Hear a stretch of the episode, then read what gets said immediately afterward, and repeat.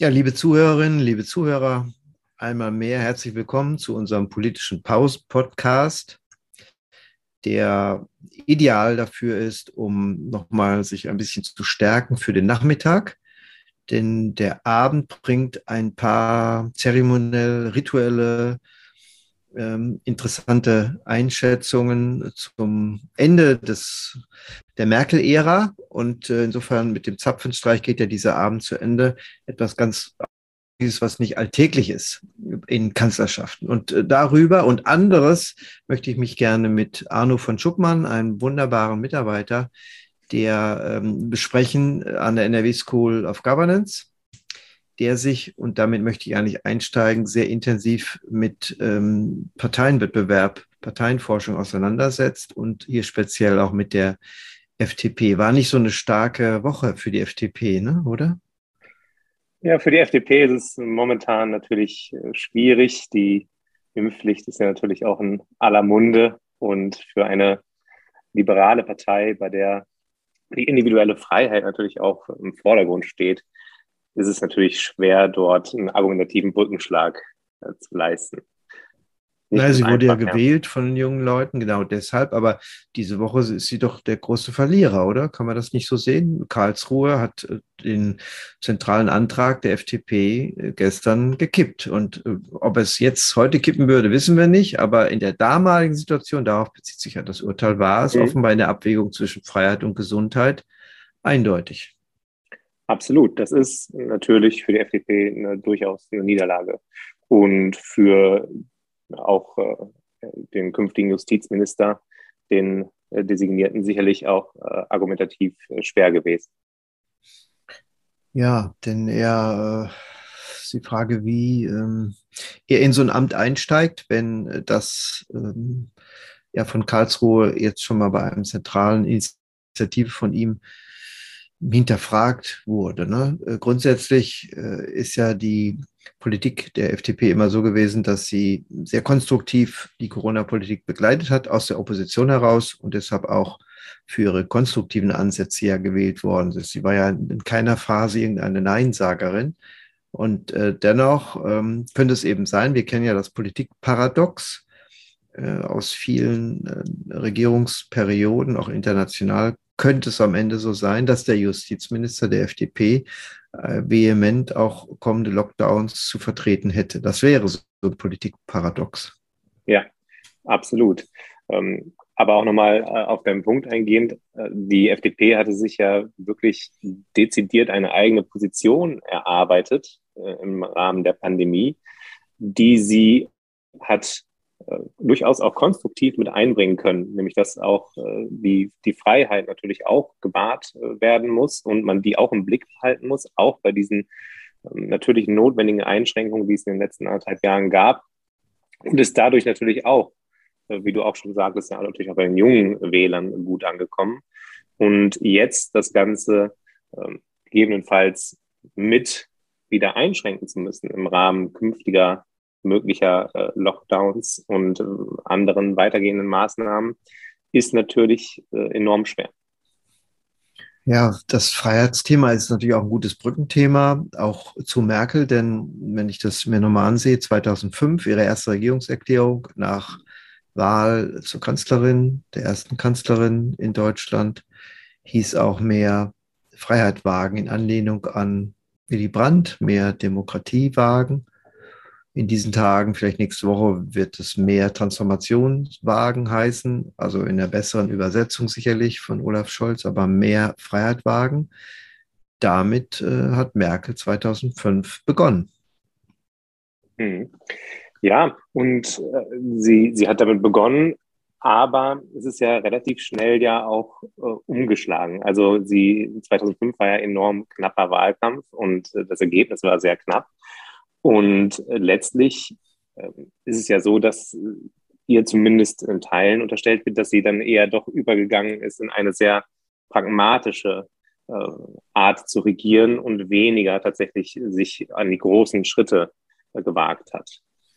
Ja, erklärungsarmer Pragmatismus. Ich glaube, damit kann man das ganz gut bezeichnen. Äh, andererseits ähm, gerade die Entstehung dieser Regierung damals als besondere GroKo war ja geleitet äh, eigentlich von der Niederlage dieses Reform-Euphorismus, den Merkel mitgetragen hatte auf dem Leipziger Parteitag 2003. Und vielleicht ist das der markanteste Einstieg in die Kanzlerschaft, dass sie das deshalb auch niemals mehr wiederholt hat, obwohl sie ein Kind der Veränderung ist. Sie, niemand hat so profitiert als ostdeutsche Pfarrerin, die erstmals Pressesprecherin einer Oppositionsbewegung der DDR war, bis zur Kanzlerin von der eigentlichen Veränderung. Zuletzt in der Harvard-Rede 2000, ähm, ja, wann war das nochmal? Vor zwei, drei Jahren. Ich glaube, mhm. 15 äh, hat sie das nochmal ähm, klar gemacht, wann, was sie unter Freiheit versteht und vor allen Dingen, dass sie dieses ins offene Fallen eigentlich als ihr Lebensprinzip auch erkannt hat. Wer einmal erlebt hat, dass ein System zusammenbricht und man ist dabei, wird nicht mehr an, an feste Statik glauben und wird sich eigentlich für Veränderung auch einsetzen. Aber genau das äh, lässt sich nicht so wirklich erkennen bei ihr. Hm. Genau, ich meine, 2015 hat sich dann einmal für Veränderungen eingesetzt, war nicht bereit, beispielsweise äh, da die äh, Mauern, die Grenzen äh, hochzuziehen und zuzumachen, hat das dann, ja, wie man dann gegebenenfalls äh, vorwerfen könnte, anderen überlassen. Vorher hingegen war sie ja in den, den beispielsweise in der, in der Wirtschaftskrise durchgehend geprägt von äh, Nüchternheit und Pragmatismus. Vielleicht aber auch je nach Krise kann man durchaus sagen, bot sich das auch an. Wenn man sich die, die Wirtschaftskrise anschaut, dann war es vielleicht besonders klug, dort auch äh, pragmatisch und nüchtern zu agieren. Wenn man sich äh, in Europa damals umschaute, dann waren noch sehr viele Macho-Typen, oft auch ähm, äh, die Präsidenten, äh, beispielsweise in Frankreich oder äh, wenn wir an Berlusconi in Italien denken. Das hat sich dann ja sicherlich angeboten, da anders zu agieren. Und im Prinzip hat sie ja dann nur einmal dieses Fallen ins, ins Offene und vielleicht eine gewisse Emotionalität gezeigt, als äh, das tatsächlich 2015 mit der Flüchtlingskrise äh, war. Jetzt in der Pandemie sieht das ja auch wieder, oder sah es jetzt ja auch wieder anderthalb Jahre lang eher anders aus. Ja, klar kann man das Urteil über sie erst nach einigen Jahren fällen und es kommt immer auf die Maßstäbe an, die man entwickelt. Aber Verantwortungsethikerin war sie immer. Sie war ganz selten Gesinnungsethikerin. Das war sie sicherlich 2015. Ja. Imperativ der, Humanität, das hat sie vor sich hergetragen, dass sie nicht anders konnte als äh, die Flüchtlinge, äh, um die ging es ja zunächst vom Budapester Bahnhof äh, aufzunehmen und mhm. nicht um 100.000 andere. Das war ja ein kollateraler Effekt, der so gar nicht geplant und beabsichtigt war. Aber der Mechanismus des Politikmanagements ist wirklich interessant zu sehen, dass sie, man kann, glaube ich, sagen, sie kann Krise. Äh, sie hat jetzt nicht ja. die großen Entscheidungen getroffen wie Brandt mit der Ostpolitik oder Kohl mit der deutschen Einheit. So wird sie nicht in die Geschichte eingehen, sondern als Krisenmanagerin, als Krisenlotsin die uns ruhig durch diese internationalen Krisen begleitet hat. Und äh, das wird den meisten auch im Blick auf Ruhe, Beruhigung, Stabilität vermutlich am schnellsten fehlen. Aber sie hat ein paar Mal natürlich Wendungen vorgenommen, wenn es überhaupt nicht mehr anders ging, ganz offensichtlich. Das ist das Interessante. Ähm, bei Fukushima, ne, ruckzuck, äh, vollkommen äh, Wandlung in der Energiepolitik.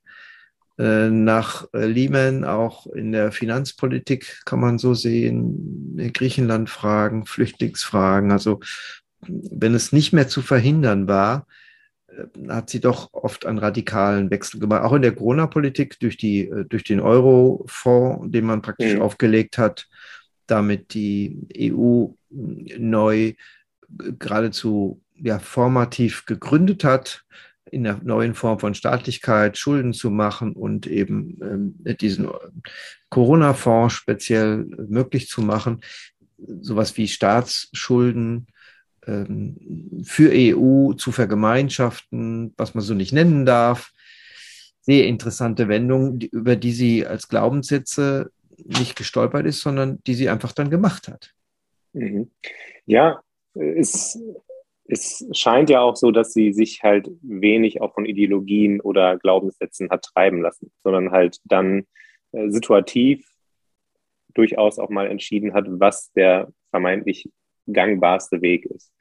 Und das finde ich auch, auch sehr interessant, weil ich mich auch ab und zu mal gefragt habe, jetzt in den letzten Tagen und Wochen, ob man gegebenenfalls in, in der aktuellen Krise vielleicht mehr hätte erreichen können, wenn man nicht immer nur auf äh, nüchterne, faktenbasierte äh, Argumentation gesetzt hätte, sondern vielleicht auch mal mehr an die ähm, Wählerinnen und Wähler emotional appelliert hätte, an die Bürgerinnen und Bürger und äh, nicht das Ganze äh, rein geradezu wissenschaftlich darstellt, lediglich.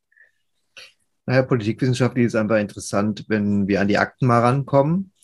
Vorzeitig ja. erkenne ich keinen, der daran darf. Ähm, aber ob wir 30 Jahre warten müssen, glaube ich nicht. Man kann ja über das Bundesarchivgesetz auch Sonderanträge stellen, an Teilen vorher ranzukommen, sodass man ihre Handschrift klarer erkennen kann, wo mhm. sie bei Entscheidungen wie konkret auch Anteil hatte, in welchem Ausmaß, das wissen wir nicht. Was wir von ihr vermutlich nicht erwarten können, sind jetzt Memoiren oder eigene reflektierte Einschätzungen dazu. Da ist sie überhaupt nicht der Typ zu, wie das andere Kanzler oder andere Spitzenpolitiker gemacht haben oder machen, was schade ist, weil die Bewertung ihres Alltagsmanagements ist natürlich nicht unwichtig zu wissen. Insofern haben wir immer einen biografischen Überhang, den wir hineininterpretieren, ohne ihn aber evidenzbasiert ja. belegen zu können. Also Pfarrerstochter, Demut, ja. Dienen, ne?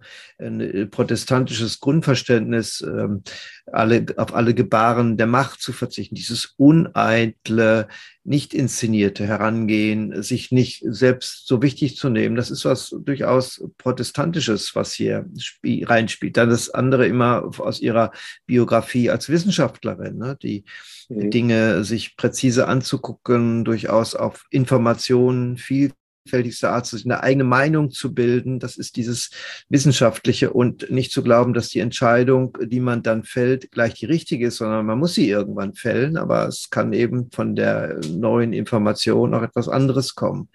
Also auch diese Grundlinie und dann die Unterschiedlichkeit die einfach durch ostdeutsche, norddeutsche Biografien als Frau auch gegeben sind. All das ist ja etwas, was man aus Lebenslinien heraus interpretiert interpretiert, aber nicht irgendwie wissenschaftsbasiert über Akten oder über Tiefeninterviews mit ihr oder ihrem Umfeld herausbekommen hat. Es ist eine Zuschreibung, eine Projektion, bei der wir sie beobachtet haben, warum sie und wie sie anders ist. Und neben dieser Kraftmeierei von Schröder und diesem charismatischen Überschwang, den er einbrachte, war das ja eine unglaublich wohltuende Beruhigung, ähm, eine Akteurin zu haben, die sich offenbar selbst überhaupt nicht wichtig nimmt und auch selbst so uniformiert bis in ihrer Kleidung, dass sie ja wie so eine von uns ist, die einfach für uns was was abarbeitet und skandalfrei über 16 Jahre. Das ist absolut ungewöhnlich und ähm, so, aber wissenschaftlich, es gibt die sehr guten aktuellen Bücher von Ursula Weidenfeld und Ralf Bollmann, die beide sehr, sehr, also beide Bücher sind sehr zu empfehlen, wissenschaftlich damit sich auseinandersetzen, aber sie haben natürlich auch Umfeld befragt, äh, durch Interviews die Dinge verhärtet und verstärkt, aber ja, uns fehlen eigentlich Akten und äh, Interviews reflektierter Art mit ihr selbst. Ja, absolut. Aber ich glaube tatsächlich auch, da, da fehlt ihr, glaube ich, das Verständnis vielleicht für oder die notwendige, oder sie sagt selber, dass ihr die, not, die notwendige Distanz fehlt, um sich zu ihrer eigenen Zeit als Bundeskanzlerin zu äußern. Ob die tatsächlich einmal kommt, aber mit größerem zeitlichen Abstand, oder ob das tatsächlich dauerhaft so gemeint ist, kann man natürlich extrem schwer einschätzen. Spannend wäre es auf jeden Fall, deine Selbstreflexion auch von ihr zu bekommen. Ja, Ökologen machen manchmal 16 Jahre diese Linie auf und äh, Zahlen werden aneinander gelistet, dass es dem Land besser geworden gegangen ist, dass wir glücklicher sind als 2005, spricht sehr viel dafür. Äh, trotzdem werden natürlich auch Fehler nicht verschwiegen, dass sie natürlich nicht immer urteilsfest war, entscheidungssicher war, falsche Personalentscheidungen getroffen hat und als ja. Konsenskanzlerin auch in Europa polarisiert hat einfach. Ne? Also ja. in der Flüchtlingsfrage Ost-West, in der Euro- und Finanzkrise Nord-Süd. Auch ja. das äh, ist eine Sache, die natürlich bleiben wird. Und 2000 ähm, nach 2015 gab es einen Merkel-Malus. Sie wurde auch Ostdeutschland ausgebuht, wenn sie aus dem Auto stieg. Äh, also der Popularitätspanzer platzte auf äh, und das ist bis heute auch immer noch ein Malus, der mitschwingt. Also wir sollten uns hüten vor Verklärung, das meine ich. Ja. Ähm, und klar, die, die Bilanz kann man je nach Maßstab natürlich anders entwickeln.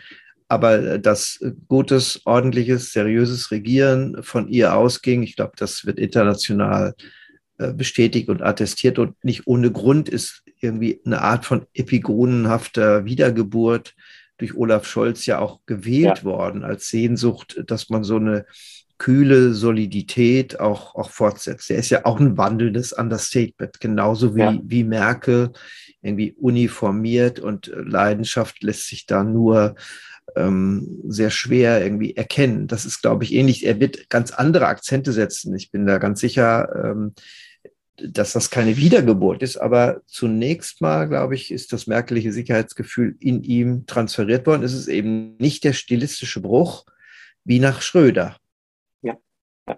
Ja, das, das habituelle Fortführen, auf jeden Fall, das, das sehe ich ganz genauso. Das zeichnet sich ja auch schon im gesamten Wahlkampf ab, dass das als Erfolg, Erfolgsrezept angesehen wurde. Das ist auf jeden Fall sehr spannend, wenngleich er natürlich ganz andere Akzente setzen wird, mit Sicherheit.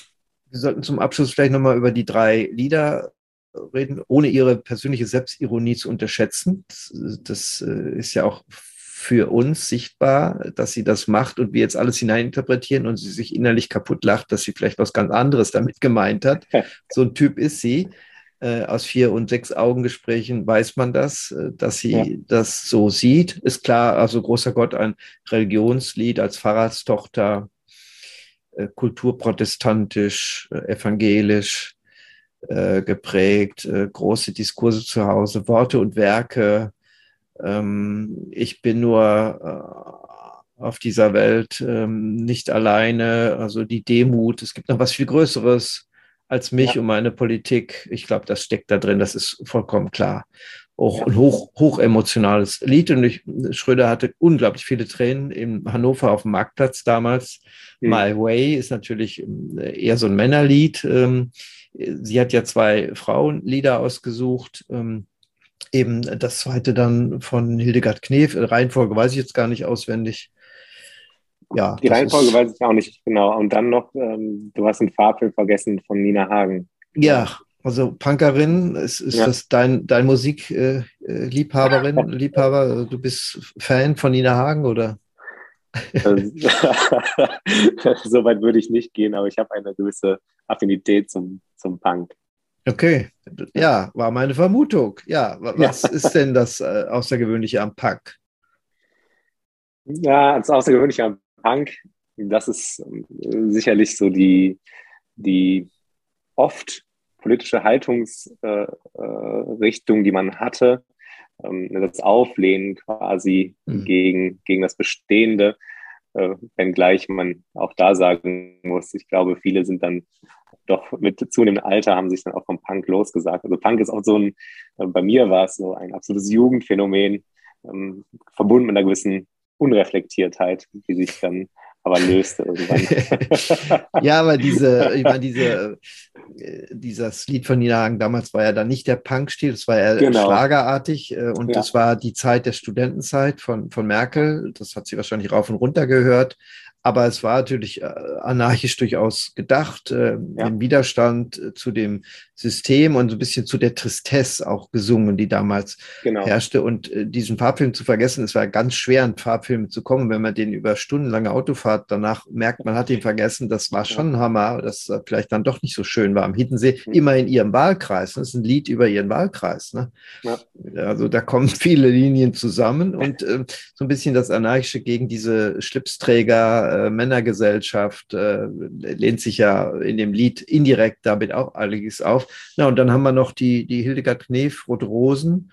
Ist auch eine sehr selbstbewusste, emanzipierte Frau. Nicht nur Knef als Sängerin, sondern auch der Text. Ne, ist ein bisschen traurig, ist nicht so optimistisch, mhm. finde ich. Ja, absolut.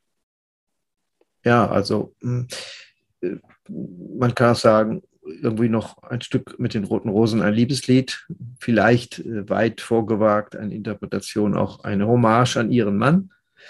der ja 16 Jahre sie nicht wirklich vor Ort hatte, hm. in dieser Zweisamkeit doch 16 Jahre wir mehr fast von ihr hatten als er. Und ähm, das geht natürlich nur in einem sehr ähm, außergewöhnlichen Paarbeziehung, anders kann das gar nicht funktionieren. Vielleicht dankt sie auch einfach mit den roten Rosen ihm. Ich weiß es nicht, ist ja eine reine Spekulation. Ja. Aber das Zeremonielle, rituelle Abschiedshabende. Äh, heute Abend ist eben in der Tat offenbar mit fünf bis sechs Minuten Redezeit von ihr auch die letzte große politische Rede gedacht. Insofern ihr eigenes Vermächtnis kann sie formulieren. Und es fällt auf, in den letzten Jahren hat sie von der Harvard-Rede angefangen bis zu Tag der Deutschen Einheit, dem letzten 3. Oktober, immer mehr auch sichtbar gemacht von ihrer DDR-Biografie. Mhm. Äh, was sie Jahre davor eigentlich nicht gemacht hat. Vielleicht setzt sie da heute auch nochmal einen Schlussakzent mit. Könnte sein, aber man ja. weiß es nicht. Sechs Minuten können sehr lang sein, wenn man damit ein Vermächtnis oder ja etwas über sich selbst sagen möchte, in ihrer Art, sich doch nicht in die Karten gucken zu lassen, also auch, ähm, auch in ihrem indirekten Herangehen an Themen. Darüber können wir uns dann überraschen, dass ob das zeremoniell aus meiner Sicht immer noch angemessen ist auf der Höhe der Zeit. Da habe ich meine Zweifel. Es hat eine ja. lange historische äh, Tradition, passt durchaus auch zur äh, einer Parlamentsarmee, äh, also in so einem Verständnis durchaus, hat es auch was Demokratisches, aber ich weiß es nicht, ob es nicht angemessenere Zeremonielle geben könnte, auf die man für solche hohen Abschiede aus der Politik am Ende später nutzen könnte. Ne? Da bin ich kein Sachkenner, das kann ich nicht beobachte es nur als Bürger, dass es die eine oder andere Irritation nach wie vor auslöst, weil es auch so pathetisch daherkommt und in der Regel zu den Leuten, die dort stehen, gar nicht passt. Ne? Hm, ja. Ja. Äh, ich als, als alter Punk-Fan habe da natürlich sowieso eine gewisse Grundskepsis oft ja, der das, Punker Arno von Schuckmann äh, würde natürlich anders verabschiedet, ist klar. Äh, äh, das wäre dann eher pervertiert, aber dafür gibt es ja Fastnacht, Uniform zu pervertieren. Ähm, ja, man kann da viel hineinlegen ähm, ja. in, den Abend, aber der Empfang danach ist offenbar abgesagt unter Corona-Bedingungen. Es ist ja alles im Freien, sonst wird es auch nicht stattfinden, nehme ich mal an. Äh, sodass da die Leute relativ äh, geschützt sich sehen. Äh, es wird die Traurigkeit äh, von Corona auch über diesem Abend liegen, wie über allem. Es ist kein Zauber des Anfangs, nichts, nirgendwo, weil wir einfach noch kämpfen gegen die Pandemie. Das ähm, erschwert ihren Abschied. Damit musste sie nochmal in der Krise ran. Es erschwert auch den Neuanfang und den erleben wir ja dann nächste Woche. Äh, über, ich glaube, am Mittwoch ist geplant die Wahl des Bundeskanzlers. Da gibt es aber keine Abschiedsrede mehr der Kanzlerin, sondern eine Antritts- Momentum äh, von Olaf Scholz. Und dann ist sie bereits Geschichte. Ja, wir sind am Ende äh, der Mittagspause. Ich hoffe, es hat geschmeckt und intellektuell haben wir vielleicht ein bisschen Nahrung beigetragen. Ich habe viel über den Punker äh, Arno von Schuckmann erfahren und ich glaube, ich stelle mir gleich mal Punk an. Vielen Dank fürs Zuhören. Ähm, bis bald.